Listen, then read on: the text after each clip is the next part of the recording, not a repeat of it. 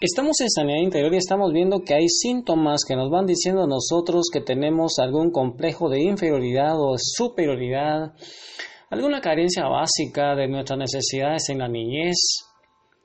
Y hemos estado observando algunos de ellos, no sé si tú te identificas con alguno de ellos, si te identificas con alguno de ellos, tú puedes ir agregándole ahí a tu lista de todos esos dolores, porque esas debilidades tenemos que tratarlas como pecados y la manera que el Padre hace para sanarlos es a través de los frutos del Espíritu Santo, como vamos a ir viendo en posteriores predicaciones.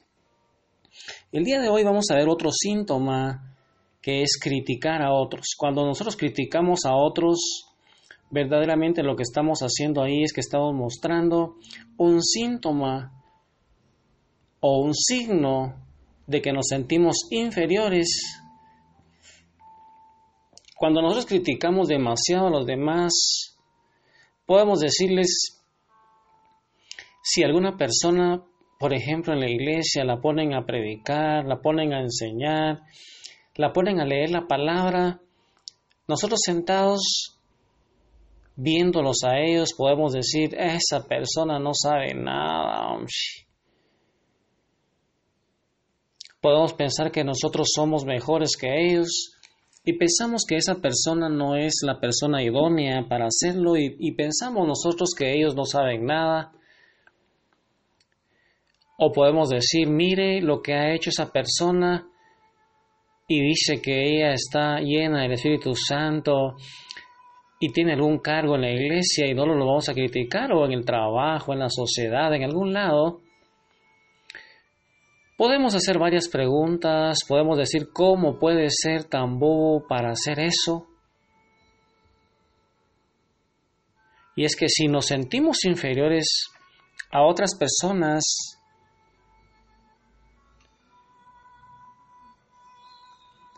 pero también nos damos cuenta de esas faltas de los demás.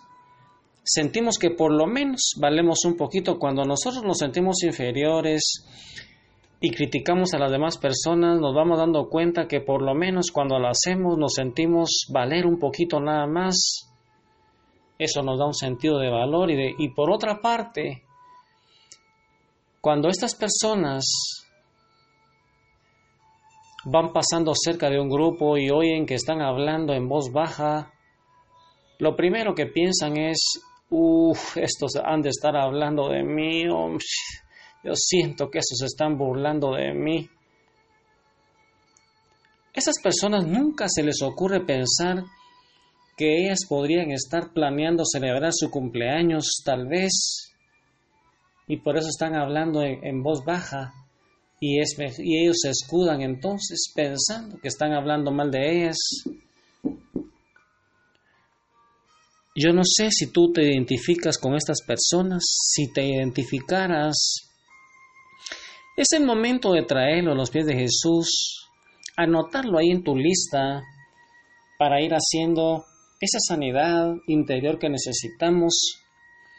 Y hay otro mecanismo bastante frecuente, otro síntoma que nos va diciendo a nosotros que tenemos una carencia, alguna necesidad básica, que tenemos necesidad de sanación de traumas de la infancia, es la proyección.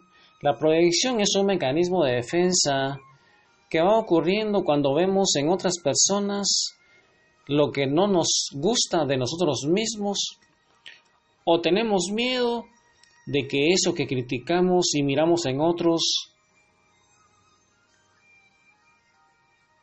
lo tenemos nosotros y decimos, por ejemplo, podemos decir, uy, miren ese, qué orgullosa es esa persona.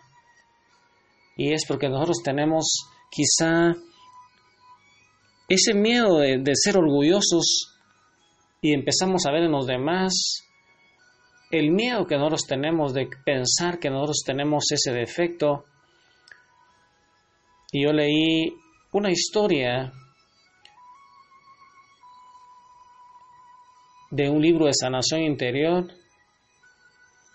de la doctora Westmacher y ella cuenta que en una de sus clases de psicología le pidió a los alumnos que escribieran algo referente a aquello que más les molestaba de ellos mismos.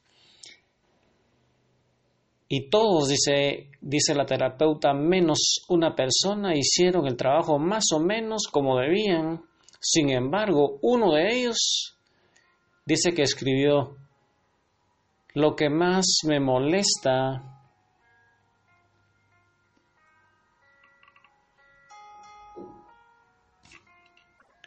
es que no encuentro ninguna persona espiritual en ninguna parte. Eso es lo que más me molesta, es que no encuentro ninguna persona verdaderamente espiritual en ninguna parte. El párroco de, la, de mi iglesia no es espiritual. En mi iglesia no hay nadie que sea espiritual, decía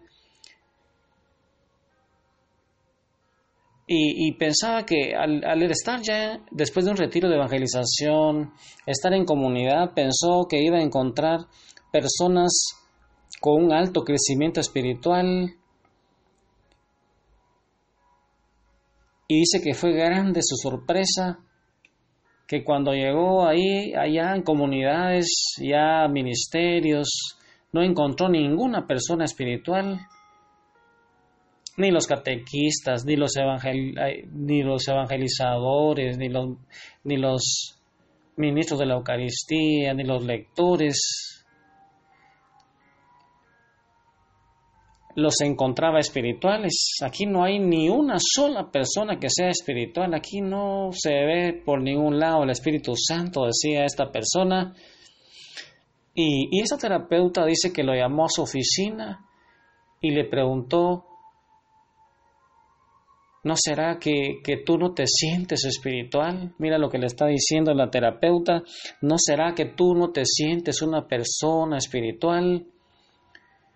Dice que esta persona agachó la cabeza y respondió afirmativamente. Dice que ese día le comentó que cuando él tenía ocho años, le tocó dormir en la misma cama con una prima y aunque no hizo nada, dice que tuvo malos pensamientos y siempre tenía que sentía que por haberlos tenido, él no valía nada. Él decía yo, aunque no le hice nada, pero pensé cosas hacerle a ella, por haber tenido esos malos pensamientos, siempre dice que él se sentía que por haberlos tenido no valía nada. ¿Cómo podía entonces ser él una persona espiritual habiendo tenido esa clase de pensamientos? Se preguntaba él. Y ahí con esos sentimientos, pensando que nosotros podemos tener algún, algún dolor, alguna herida,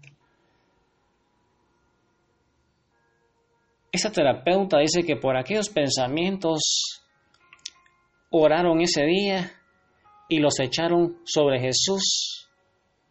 dice que de repente la gente alrededor de él parecía ya ser más espiritual. Su concepto acerca de la espiritualidad de todas esas personas y compañeros y aún de sí mismo cambió radicalmente a partir de entonces. Y con esos sentimientos yo te invito a que llegues al corazón inmaculado de María Santísima postrado a los pies de Jesús, ese es un lugar maravilloso para estar ahí postrado a los pies de Jesús, meditando si en ti y en mí hay algún sentimiento, algún mecanismo de defensa que nos vaya diciendo alguna carencia de una necesidad básica en nuestra niñez y es el momento para que oremos por esos pensamientos y los vayamos echando sobre el saco espiritual de Jesús para que podamos ver que las personas son dignas de nuestro respeto. Que el Señor te bendiga, hermano, y ahí en el corazón de María Santísima disfrutemos de la presencia de Jesús.